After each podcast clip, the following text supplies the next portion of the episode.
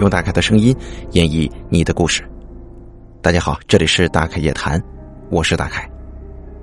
咱们还是那句话，您或者您身边的朋友、家人经历过哪些离奇的怪事儿、匪夷所思的奇遇，或者说您的身边发生过一些让人印象非常深刻的事件，都可以给大凯投稿，并且随稿附上您的网名、年龄以及性别。好了，今天给咱们投稿的朋友啊有点多，有三位呢，咱们来一起听一听，他们都经历了什么。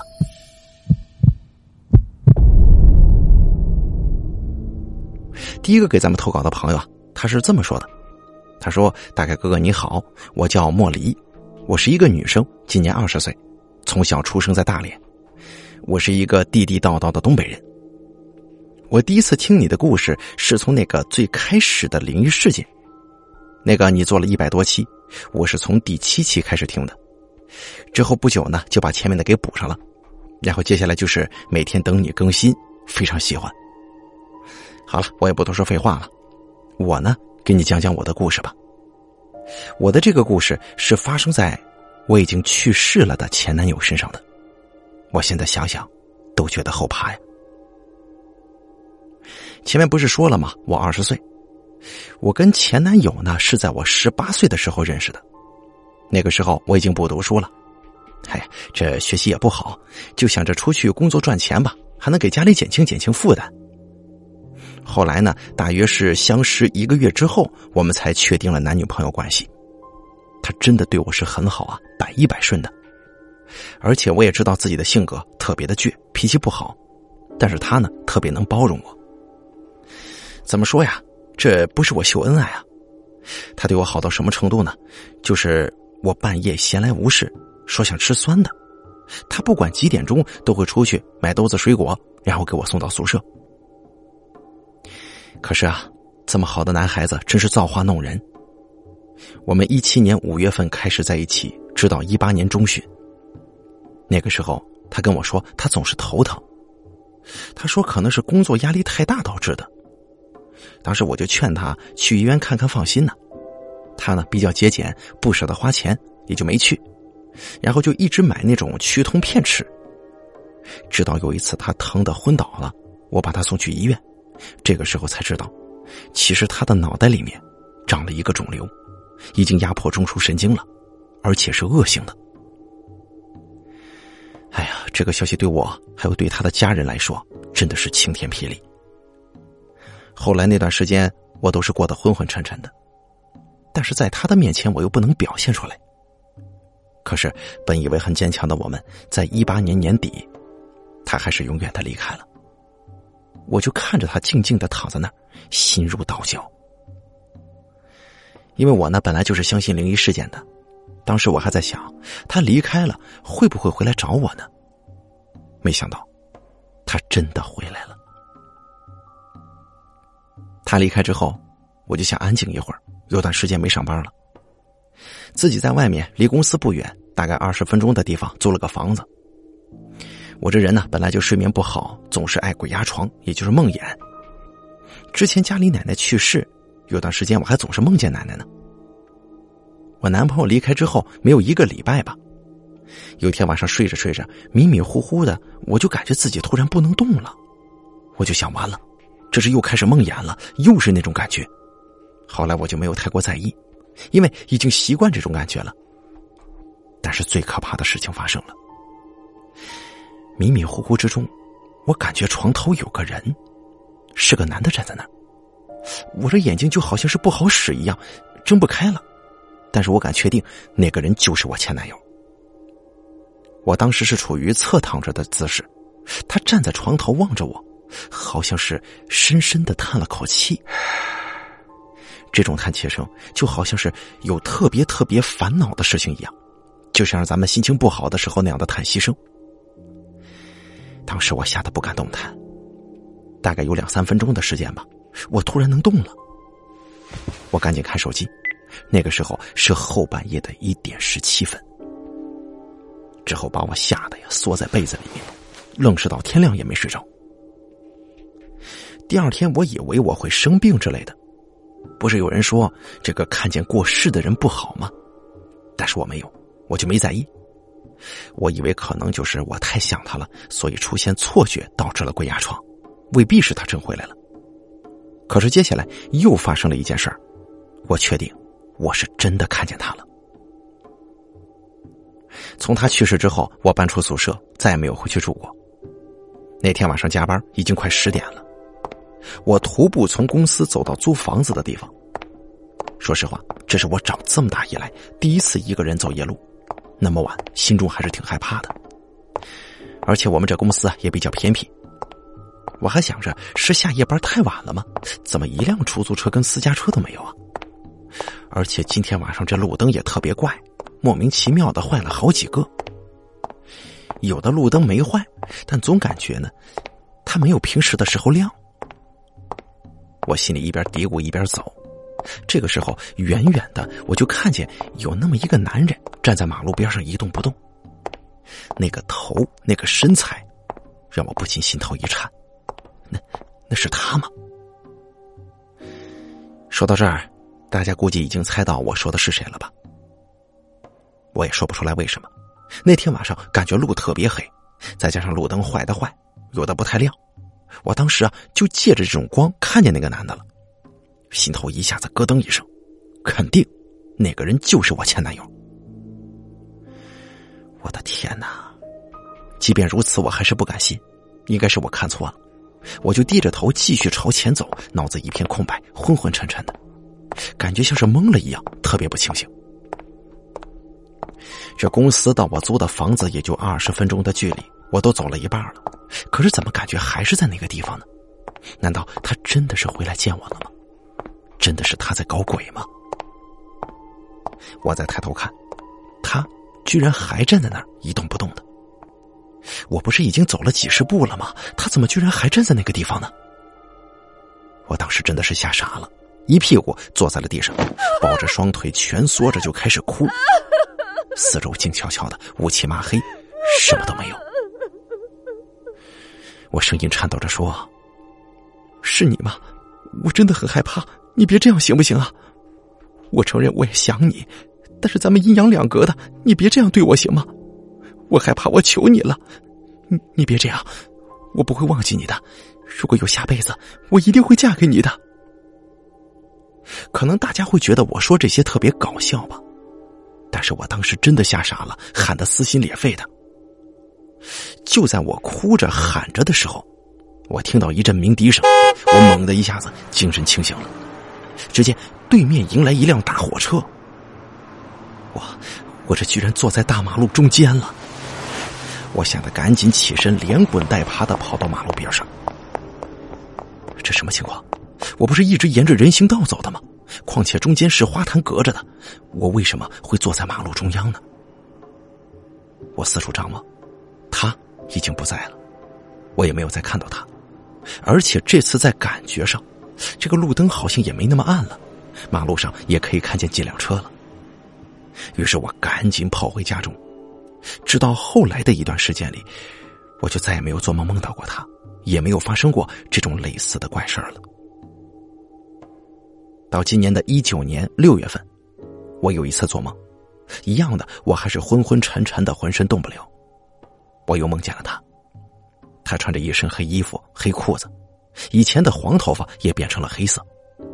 而这次啊，他跟我说话了，他说：“我走了，我再不走就来不及了。我走了，我再不走就来不及了。”他一直重复着这句话。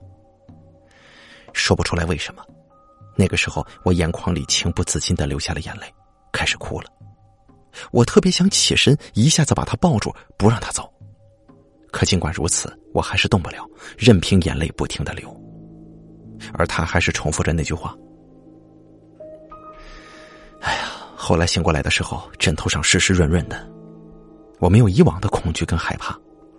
天已经亮了，阳光照在我的房间里，是那样的温暖。我想，那是他留下的痕迹吧。好了，这就是我去世的前男友的故事。不过现在有好多人追求我，我都拒绝了。我说句实话，我是真的没有忘记他。不管他曾经是不是真实的出现过，还有那句“我走了，我再不走就来不及了，可能是他要投胎的意思吧。今生今世有缘无分，希望来生能够遇到，让我来报答你对我的好。有时候，我真的希望他可以投胎变成另外一个男生，又回到我的身边。在这里，愿天下有情人都可以终成眷属，且行且珍惜。好了，第一个朋友给咱们提供的故事，咱们说完了，真的挺感人的。咱们接着往下说，第二个朋友给咱们提供的故事。这位朋友是这么说的：“他说，大凯哥你好，我呢是来自厦门的一位朋友，我听您节目三年多了，每天晚上睡前我都会听你一段故事。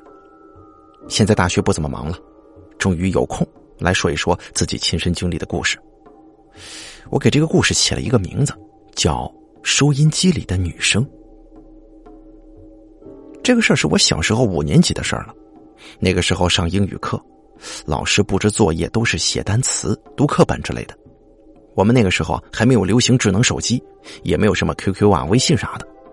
这读英语呢，都是靠老师让我们买那种磁带，然后几乎都是每个人家中有收音机，用那个来听磁带读英语。我记得有一天，老师布置了读课本的作业。那个时候，我放学回家，碰到我妈跟我老爸正好出门，说是有一个远房亲戚来了，要带他去鼓浪屿玩。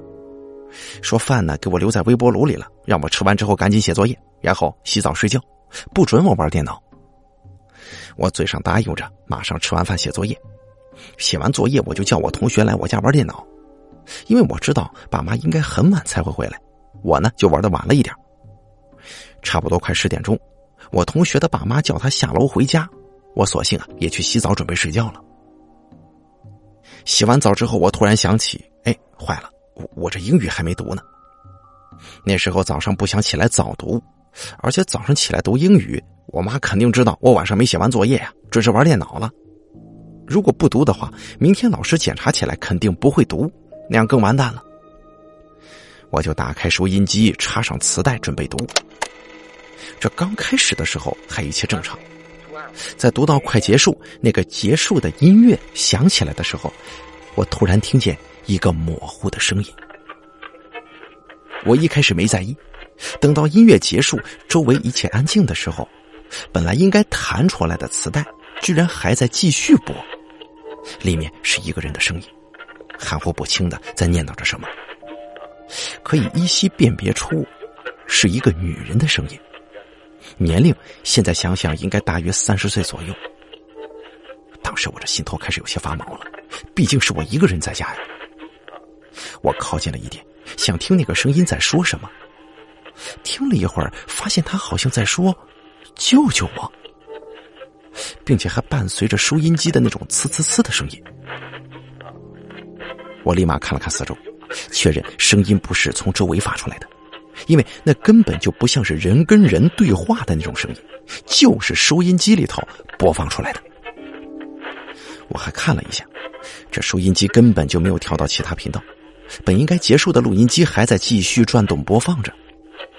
而那句“救救我”，要是跳转到其他的什么频道，也不至于这么一直重复的播放一句话吧。想到这儿，我开始感到害怕了。跑到客厅，走出房间的那一刻，我听到这录音机里头传来哭声。那种哭啊，我感觉是带着愤怒的情绪的，很像是怨恨的抽泣声，是越听越觉得恐怖。我跑到客厅，带上钥匙，立马出了门。按电梯的时候，我的手都在抖，声音哽咽的上了楼。我同学的妈妈开门，看到我脸色很白，就问我。你你这怎么回事啊？然后我就把事情一五一十的说了一遍，说完之后身体还在发抖。我同学的妈妈听完之后半信半疑的，可是看到我的反应又不像是假的，他就陪我回家看了一下。不过回到房间之后，这收音机就没再播了，磁带也弹了出来，只是磁带里面的袋子全部散落在了地上。我同学的妈妈上去检查了一下，她安慰我说：“可能是收音机坏了，叫我别太害怕，也可能是楼上的声音。”她说：“如果你害怕的话，就上我们家去睡。”不过我怕麻烦人家，就没去。最后，我是到我爸妈的房间才睡下的。第二天起来之后，我就发烧了，高烧整整一个星期才慢慢的好起来。我也没敢跟我爸妈说这件事我怕他们笑话我胆子小。不过我敢保证，那天我的的确确是听见了收音机里有一个女人的声音。我当时还去确认了一下呢，绝对不是周围或者楼上的声音。我也想过，可能是我当时胆子小，收音机是不是跳到什么其他的恐怖节目里去了？但是啊，我从小还是比较相信那些东西的，所以直到现在，光想一想，心里还是会发毛啊。好，第二个朋友的故事咱们就说完了，咱们接着往下来说第三个朋友给咱们提供的故事。这位朋友的网名叫做跳梁小丑，他是这么说的：“他说凯哥你好，我不知道什么时候才能让你读到我的故事，我听了你很长时间故事了，今天呢，我也想把我以前经历的一件事情跟大家分享一下，绝对真实。那件事儿发生在我十六岁那年。”因为那个时候的我挺淘的，特别不愿意学习，于是就不读书了。我记得那年夏天，我们哥几个租了一个楼房的四楼，是四零一，属于特别简单装修的那种。右边是我们市的第九中学，而我们住的这栋楼啊，后头是一片玉米地，而我们左边的一公里处左右，正好是我们这边的第一殡仪馆。听老一辈的人说，以前那片玉米地下面就是乱葬岗啊。不过呢，当时我们年轻，都没多想。有一天晚上，我们一共是六个人，五个男的跟一个女的。我们呢分成两个屋，有一个男的就跟那个女的是情侣关系，他们呢在主卧睡觉，我们就在次卧打麻将。一开始玩的时候并没什么不妥的，还是跟平常一样。但是我记得玩到半夜一点钟左右的时候，也不知道是什么原因导致的，我们四个人呢就不明就里的一起转头看向窗外了。当时就看见有一个白衣的人影从窗外飘过。如果我们是住一楼的话，那可能不以为然，但我们这是四楼啊。然后我们住的那房子的防盗门突然就打开了。这种防盗门就是小区里常见那种，带好多锁的那个。不过我们记得我们在屋里的时候已经是把门反锁上的，而且外面即使有钥匙也是打不开的那种。紧接着，厨房的水龙头哗啦一下子就被打开了。也就在这个时候，主卧那两个睡觉的突然尖叫一声，慌忙的跑出来了。他们说已经睡着了。可就在刚刚啊，不知道什么原因突然就醒了，而他们中间呢，有一个男性的人头。我们当时都吓得跑出去了，在网吧待了一夜。第二天早上七点钟，网吧通宵下机的时候，我们又壮着胆子回去看了一下。这一回去啊，让我们毛骨悚然，因为这房子是简装的，只是涂了墙而已。我们就看见那墙上写满了字。而且那字都是红色的，每一个笔画都有手指头这么粗。因为当时我们被吓到了，也没有太看清那到底是什么字儿，隐约记得好像是“出去”，这是我的地方，还有一个“死”字，把我们吓得再也没有回去过那栋楼，甚至那个小区。而这第二件事也是跟上一个故事有关，这个故事就很简单了。就是有一天晚上，因为朋友找我出去玩，阴差阳错的又回到了那个小区。本来我是真不想去呀，要知道发生过那件事谁还敢去啊？但是没办法。那天晚上十点多，我们一行人正好走在了我们之前的那栋楼的后面。那时候我一直在跟他们打打闹闹，但是突然之间呢，我发现他们的神色都不对了。我当时还问他们怎么了。他们指了指前面，因为我是面对着他们说话和打闹的呀。我这回头一看，差点心脏病都犯了。就看见有一个白衣男人就在离我不到三米左右的位置上。我也不知怎么回事，我竟然还把胳膊伸出去了，顺着那个人的身体就这么穿过去了。当时我吓得扭头就跑啊！哎呀，当时回到家之后，我没跟我爸妈说。